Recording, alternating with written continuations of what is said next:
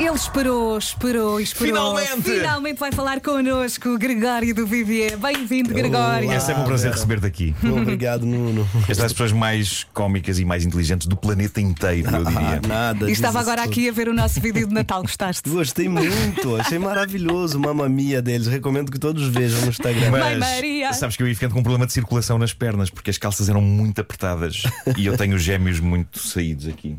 Então, por pouco iam sendo amputadas as duas pernas no fim do, do vídeo. Valeu a pena. Estava Valeu a tudo à pena, volta valeu a dele, pena, a valeu a tentar pena. que as calças passassem. Ora bem, tu eh, estás de regresso, regresso para apresentar ao vivo o teu novo espetáculo, mas estavas aqui a falar do teu Natal, que é muito peculiar, porque a tua mãe faz anos, não é? Como é que é o teu Natal? Minha mãe faz anos e adora uma festa, então tem 60 pessoas, muita gente que eu não conheço, amigos dela da vida toda. Muitos judeus, porque não tem né, na- um Natal em casa, então vão passar lá. Então vira um grande Natal é, ecumênico, ateu, Isso é em incrível. que todos louvamos a minha mãe ao invés de Jesus. O presépio é com a tua mãe, não é? Exatamente. Uma caminha de palhas e ela está lá sentada. E eu estou no lugar Vocês a do- adorarem. do burro. Portanto, o teu primeiro espetáculo é logo à noite aqui em Lisboa, às nove da noite, no Centro Cultural de Belém. Amanhã vai estar no Porto, no Teatro Sá da Bandeira. Na sexta-feira, dia 9, em Coimbra, no Convento de São Francisco. Fala-nos deste espetáculo Sísifo. Sísifo é um monólogo que mistura sketches de humor com também uma reflexão, assim, com uma- porque são só pessoas presas dentro de um ciclo, assim como Sísifo, Uhum. né, que é o mito grego do homem que é obrigado a empurrar uma pedra ladeira acima, e a pedra cai ladeira abaixo, ele tem que levar de novo. Sísifo foi o primeiro GIF da história da humanidade. Ele é Bem esse visto. GIF preso e a gente fala só dessas pessoas presas em GIF. Então são vários esquetes cíclicos né, que vão se conectando ao longo do espetáculo. E eu subo e desço uma rampa 60 vezes. É o meu, é o meu crossfit. T- t- Tens, tens feito exercício à conta disso mesmo, não é? Tens, tens, sentes-te em forma. Pois é, é, não, não fui não. Se calhar, tu criaste isto por uma opção ao ginásio, não é? Para não teres que ir. Exatamente. Eu pagava o ginásio e não ia. E agora eu recebo. Agora recebes. Acho perfeito. Mas isto vem comprovar que, de facto, ah, ahm, na mitologia grega. epá, tu- tudo, conseguimos encaixar tudo o que acontece hoje, não é? É absolutamente intemporal. Exatamente, qualquer coisa. O Freud percebeu isso, né? Indo lá buscar em Édipo o complexo de Édipo. Sim. Tadinho, a única pessoa que não tinha complexo de Édipo era Édipo, porque casou com a mãe sem saber que era mãe. Então a única pessoa, talvez, no mundo que não tinha complexo de Édipo era o próprio. Foi que deu o nome. Mas o Freud foi lá e buscou. E de modo geral, a gente consegue achar na mitologia grega ótimas metáforas para nossa existência, para a condição humana. E Sísifo acho que fala muito pra gente, né? Todos nós temos essa experiência do absurdo dos dias que começam e terminam e nada faz sentido. Então a peça é um pouco sobre a falta de sentido da vida, o absurdo da vida e o humor que dá pra tirar disso. Hum. Muito bem, é para rir e para sair de lá melhor, não é? Não sei, não sei isso, né?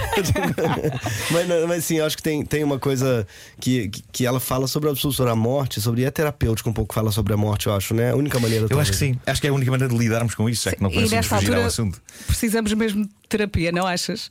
Toda a Sim. gente. Sim, Sem sim, com exceção. certeza. Eu tenho a sensação que o mundo Sensação. está a enlouquecer. O que é que tu achas sobre isso? Eu acho, eu tenho certeza Tu também. tens assistido a cenas muito. Ah, no Brasil. Lá no Brasil, sim. A gente estava aqui comentando antes, tem pessoas pedindo intervenção extraterrestre. Elas põem o celular na cabeça e ficam tentando eh, mandar um WhatsApp pro marcianos ou sei lá quem, pro Elon Musk. Epá, isso é muito estranho, de facto. Isso é muito estranho. Mas todas essas coisas tu consegues incorporar neste espetáculo. Tu fazes uma atualização disto, porque eu suponho que estejam coisas a acontecer continuamente no Brasil que sejam inspiradoras. Ou, ou tu mantens o mesmo, o mesmo texto desde o, desde o início. Não, a peça eu mantenho. É. Eu acabo, porque é um texto muito redondinho, assim, que uma, um texto puxa o outro e tal. E tem, então não tem muito improviso. Embora tenha mudado uma coisa ou outra, a gente, afinal a gente faz há quatro anos. Mas não dá pra botar a loucura toda do Brasil, não cabe no espetáculo. Olha, co- como é que foi a reação das pessoas lá no Brasil? Cara, foi muito boa, porque é curioso, porque ela, ela é meio dramática a peça. Ela passa por vários gêneros. Ela tem drama, mas ela tem, ah, tem alguma poesia, lirismo também. E as pessoas estão esperando só o Porta dos Fundos, né? Um comedião. E ela dá uma rasteira na pessoa, mas eu acho que é uma rasteira positiva. Muita gente. O problema é que muita gente hoje só vê stand-up comedy no Brasil. Então, se você faz uma peça que não é stand-up, as pessoas falam uma sobre essa peça já falaram que legal, você faz um stand-up triste. Mas não é stand-up. mas ah, um eh, drama pra pessoa é um stand-up triste. Sim. Sabe? Ou uma, é, um musical. é um Stand-up tragedy. Exatamente. O musical é um stand-up cantado. Então, sim, pode ser uma boa definição, um stand-up triste. Neste Olha- caso não é só stand-up, não é? Uma vez que há uma rampa e tudo e estás Sim. sempre continuamente. Sim, sim, Vai ser não- não- genial.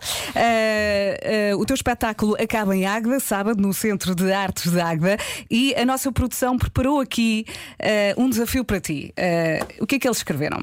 Sabemos que o Gregório é ótimo, ou talvez não, a imitar o sotaque português. Bora Ih. testar. A ideia é que repitas estas frases com o sotaque de PT. Escreveram eles.